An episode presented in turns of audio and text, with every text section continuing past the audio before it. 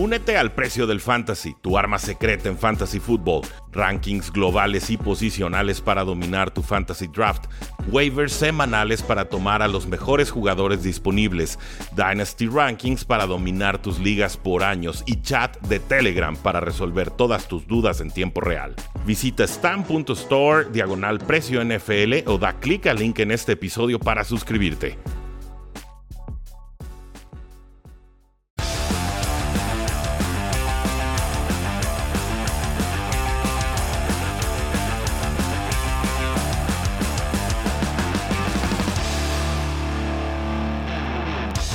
Saludos a todos y bienvenidos a un programa más de Tres y Fuera, donde la NFL no termina y nosotros tampoco. Mi nombre es Rudy Jacinto, me encuentran en Twitter como arroba NFL y seguramente estos días ustedes ya han visto las celebraciones de los bucaneros de Tampa Bay en sus barcos, Tom Brady lanzando el trofeo Lombardi de barco a barco, siendo atrapado por Cameron Braid, por supuesto los videos de Tom Brady o el video de Tom Brady bajándose del barco como que alguien le estaba moviendo el piso, no sé, me recordó ciertas experiencias no propias pero ajenas de gente saliendo de antros. Y en fin, parece que se le están pasando bastante bien los Bucaneros de Tampa Bay.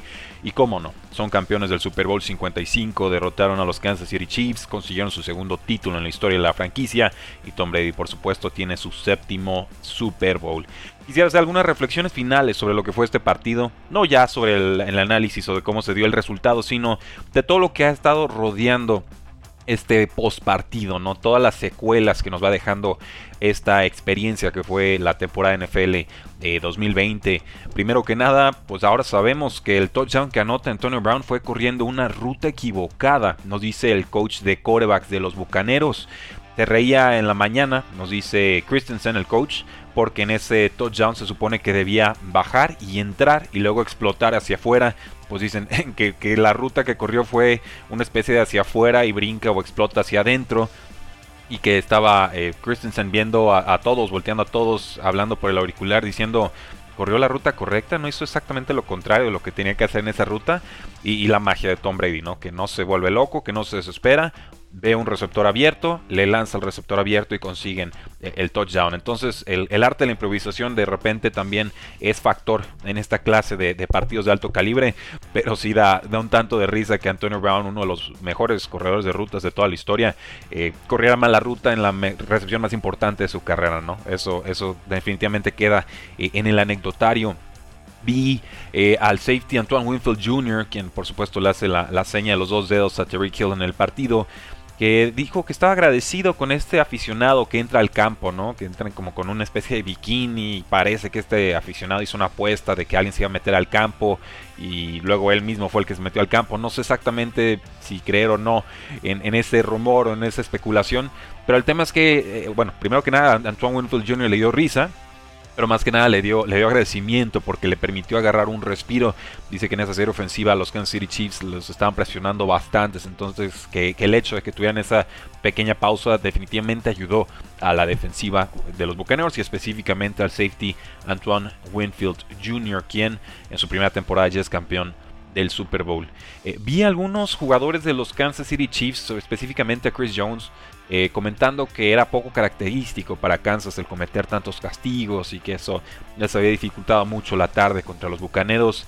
Eh, pero había un artículo en CBS Sports que, aclara que, esto de los castigos es pan nuestro de cada día para los Kansas City Chiefs. Y por eso los he comparado tanto con la Legión del Boom eh, de los Seattle Seahawks por ahí del 2010 al 2014, ¿no? En esta idea de que comete todos los castigos que puedas o quieras, porque los referees no te van a poder marcar todas. Pues bueno, desde el 2018 solo los Jacksonville Jaguars han cometido más castigos por partido, incluyendo playoffs, que los Kansas City Chiefs. En 2020 por sí solos, o la temporada 2020, los Chiefs fueron el equipo número 4 más castigado de toda la NFL con 105 castigos. El promedio fue de 90. Y en equipos especiales, con el coordinador eh, Dave pues bueno, su unidad tuvo 18 castigos esta temporada, empató como la segunda más castigada de toda la NFL. Entonces, por supuesto que los referees marcaron con un criterio quizás distinto a lo que nos tenían acostumbrados a lo largo de la campaña, pero tampoco se vale decir que esto fue poco característico para los Kansas City Chiefs. ¿eh? O sea, los jugadores como que por ahí se querían escapar de cierta culpa y no. esta versión de los Chiefs en defensa y en ataque y en equipos especiales comete castigos. Y que Patrick Mahomes sea muy grande y pueda tapar muchos de esos problemas no significa que no cometan los castigos o no significaba que no fueran a pagar el precio de cometer esos castigos en algún momento. Nos dice Bruce Arians, por supuesto, en la euforia de la fiesta con algunos jugadores que estarán convirtiéndose en agentes libres, que él quiere retenerlos a todos. Sabemos que agentes libres serán Rob Gronkowski, Antonio Brown, Leonard Fournette y Chris Godwin en ataque. Y dice Bruce Arians, tengo mucha, mucha confianza, tengo toda la confianza del mundo en el general manager Jason Litch y lo que pueda hacer. Estos muchachos tienen un vínculo, no un bond. Eh, habrá dólares involucrados, pero creo que este grupo es tan tan unidos que tan unido que el dinero no importa. Vamos a hacer todo lo que podamos para que el dinero funcione porque se lo han ganado. En estos momentos los bucaneros tienen eh, poquito menos de 29 millones de dólares en espacio salarial según Over the Cap. Y además de estos nombres ofensivos que mencioné, pues también tendrían que pagarle a Ezekiel Barrett, a Lavonta David y Endamo Konsu, que son tres jugadores súper importantes para la frontal parte de la defensiva de los Bucaneros. Entonces hay muchos nombres y mucho jugador a quien repartirle. No creo que los puedan retener a todos, sinceramente, a, menos que peguen tarjetazos, que hagan reestructuras de contratos y demás, porque además el espacio salarial va a bajar, entonces eso le va a restar flexibilidad a muchos eh, equipos, veremos. Y bueno, el alcalde Jane Castro de, por supuesto, de Tampa Bay, digo que está decepcionado de la afición, en el sentido de que no están usando máscaras de protección, ¿no? Mascarillas en las celebraciones del domingo. Dice que es un tanto frustrante porque han trabajado tan duro para llegar a ese punto de la lucha contra el COVID-19 y luego sales y, ves a la gente sin mascarilla, ¿no? Lo cual, pues obviamente, eh, como servidor público, pues no deja de, de preocupar. Se repartieron más de 200.000 mascarillas antes del Super Bowl 35 en la ciudad anfitrión y en general la gente parece que sí siguió los protocolos. Hubo unos 25.000 aficionados, 7.500 de ellos vacunados por ser eh, servidores médicos. Pero también hay que entender que Florida ha tenido muchísimos casos de COVID-19. Han tenido alrededor de 1.7 millones de casos de COVID-19 documentados y más de 28 mil muertes. Así que Obviamente, no bajen la guardia, Florida. Está bien celebrar, pero hay, que taparse la, boquita. No vaya a ser que luego por andar celebrando tengamos muy poco que celebrar. Y bueno, no había comentado este, esto de los NFL Honors, los jugadores que fueron eh, galardonados como los mejores de la temporada. Me parece eh, un buen momento para hacerlo, porque ya la próxima semana no tendría mucho sentido. Estos galardones se entregaron el día sábado, obviamente un día antes del Super Bowl. Y les voy a ser muy sincero, no tengo casi ningún problema con la premiación que se realizó. ¿eh? Yo normalmente eh, cuestiono mucho todo lo que son las votaciones del Salón de la Fama o todo lo que son estos NFL Honors porque de repente tenemos un criterio muy dispar. No sabemos realmente qué es lo que se está votando o por lo menos los votantes no expresan bien eh, qué es lo que se está premiando en determinado momento. ¿no? Creo que para nadie será sorpresa que Aaron Rodgers fuera nombrado el MVP de la temporada 2020. Se convierte en el sexto jugador en ganar tres veces esta presea. Eh, tiene 37 años, su primer MVP lo ganó hace 10 temporadas, la segunda en, la temporada 2014. Y bueno, se une a Peyton Manning, a Jim Brown, a Johnny Unitas, a Brett Favre y a Tom Brady para tener este premio de MVP en tres ocasiones. Brady es el único otro jugador que sigue en activo y que tiene esos, esos tres MVPs en su haber. ¿Cómo fue la temporada de, Aaron Rodgers? Pues fue increíble, casi 4.300 yardas, 48 touchdowns, 5 intercepciones. Por Dios, 48 touchdowns, 5 intercepciones y además pases completados casi el 71%. Eh, funcionó la ofensiva. O sea, la ofensiva funcionó y fue gracias a Aaron Rodgers, porque en realidad nunca le pusieron ese receptor número 2 que tanto pidió en el draft y que prefirieron tomar un quarterback suplente, que todavía no, no ha hecho nada. Y AJ Dillon, que corrió bien, pero pues ya tenías Aaron Jones y puedes tomar un corredor quizás más barato, ¿no? Entonces, definitivamente nos sorprende a propios y extraños. Aaron Rodgers llevaba dos, tres temporadas bastante flojas para su criterio histórico, para lo que él había logrado a lo largo de su, de su carrera. Y aquí, pues lo enfurecen y, despierta, ¿no? No creo que esto deba ser un mérito del management, ¿no? O sea, te pusimos un quarterback rival y por eso Aaron Rodgers ahora es MVP. No creo que sea del todo correcto hacer esa, esa clase de triangulación, pero MVP Aaron Rodgers, yo no tengo ningún problema con eso. Tenemos a Kevin Stefanski como el head coach del año a sus 44, bueno, primer eh, coach de los Browns en 44 años que se lleva este galardón. Eh, primera temporada con los Cleveland Browns, con un Baker Mayfield cuestionado. Eh, Cleveland, por supuesto, con todos los problemas que representa ser Cleveland en toda su historia. Y pues bueno, también llega una postemporada por primera vez en 18 años. Entonces, si hablamos de un equipo que supera expectativas a final de campaña versus lo que se esperaba a inicio de temporada, yo creo que perfectamente Cleveland puede ser ese gran equipo revelación.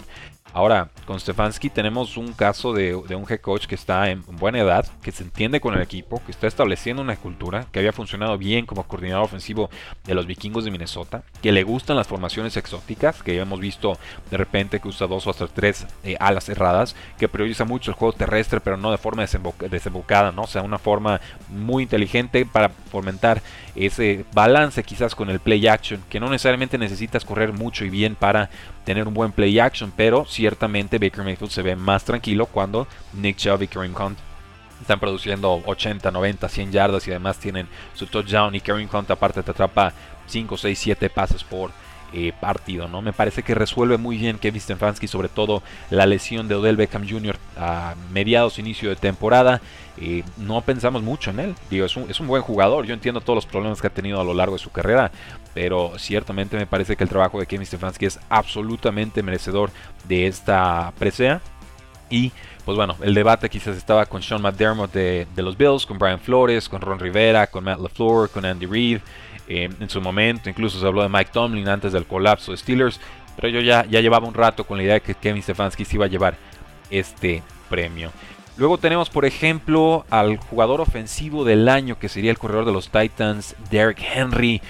Que quieren que les diga, otra temporada con más de 2.000 yardas, ¿no? O sea, 2.027 yardas, 17 touchdowns, 378 carreos. Segunda temporada en la que es líder corredor de la NFL y le queda pila, ¿eh? O sea, este es un espécimen físico único y Derrick Henry, desde que ha sido titular con los Titanes de Tennessee, no ha hecho más que demostrar que los Titanes siempre van a tener un buen corredor, ¿no? En su momento fue Chris Johnson con sus 2000 yardas, pues ahora es Derrick Henry de una forma distinta, un jugador un poco más violento, digamos, al momento de contactar, de chocar, pero definitivamente un talento tan especial como lo fue Chris Johnson en su momento.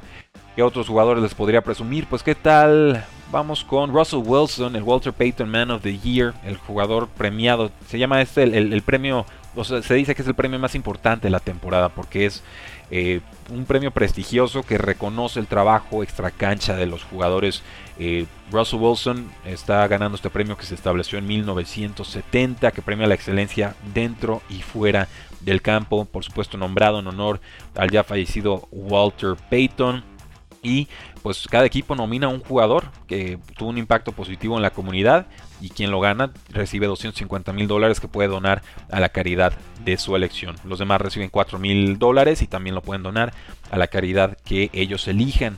Aquí se le reconoce a Russell Wilson por su trabajo eh, alimentando un millón de personas en la organización Feeding America y por supuesto también tenemos que reconocer su trabajo eh, en la defensa de los derechos de afroamericanos, ¿no? sobre todo ante la brutalidad policíaca, se sumó de lleno a ese movimiento, también se metió en la campaña para que votaran los, los ciudadanos de los Estados Unidos, entonces le entró con el Black Lives Matter al 100, le entró al tema de votantes al 100 y además puso de su bolsillo para alimentar a los Estados Unidos en uno de los años más complicados de su historia. Para mí, justísimo ganador del premio Walter Payton. ¿Qué otros premios tendríamos que reconocer? Pues ¿qué les parece este de defensivo del año? Aaron Donald, una vez más el defensive tackle, eh, reconoce su trabajo como el más imbloqueable de toda la NFL.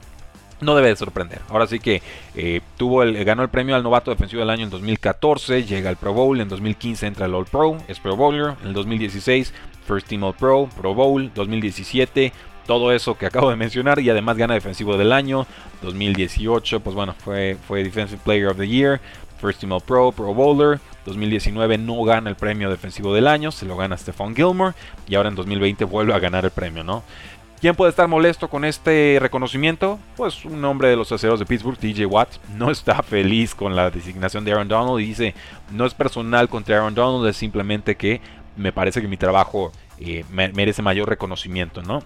Y obviamente, pues no va a decirlo tal cual TJ Watt, pero sí lo dijo su hermano JJ Watt. Y dice, Aaron Donald es un jugador increíble, me encanta verlo jugar y definitivamente va al Salón de la Fama. Nos dice JJ Watt, el hermano de los que están en los Houston Texans. No tiene nada que ver personalmente contra AD. Lo que digo es, o más bien digo yo, lo que mi hermano no se atreve o no quiere decir. TJ Watt jugó un partido menos y aún así fue líder de la NFL en casi todas las categorías importantes.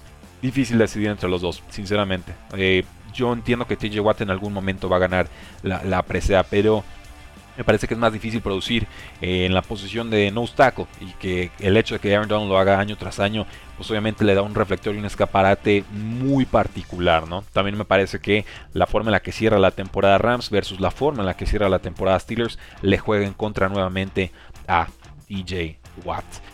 Y con los novatos, pues tenemos a Justin Herbert como el novato ofensivo del año.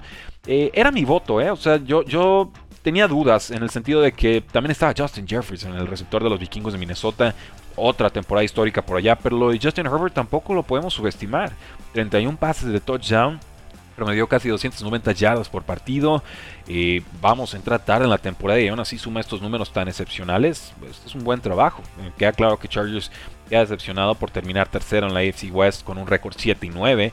Pero eso no es culpa de Justin Herbert. Creo que todos los que lo vimos jugar, eh, pues entendemos que tiene potencial de ser un quarterback top 5 en la NFL. O sea que definitivamente si, entramos en ligas de Superflex, pues lo que hizo Justin Herbert lo convierte en uno de los primeros jugadores que tendremos que tomar, ¿no? Ligas Superflex son ligas fantasy en los que te quedas al jugador toda su carrera y además puedes jugar a dos quarterbacks como titulares en tu alineación.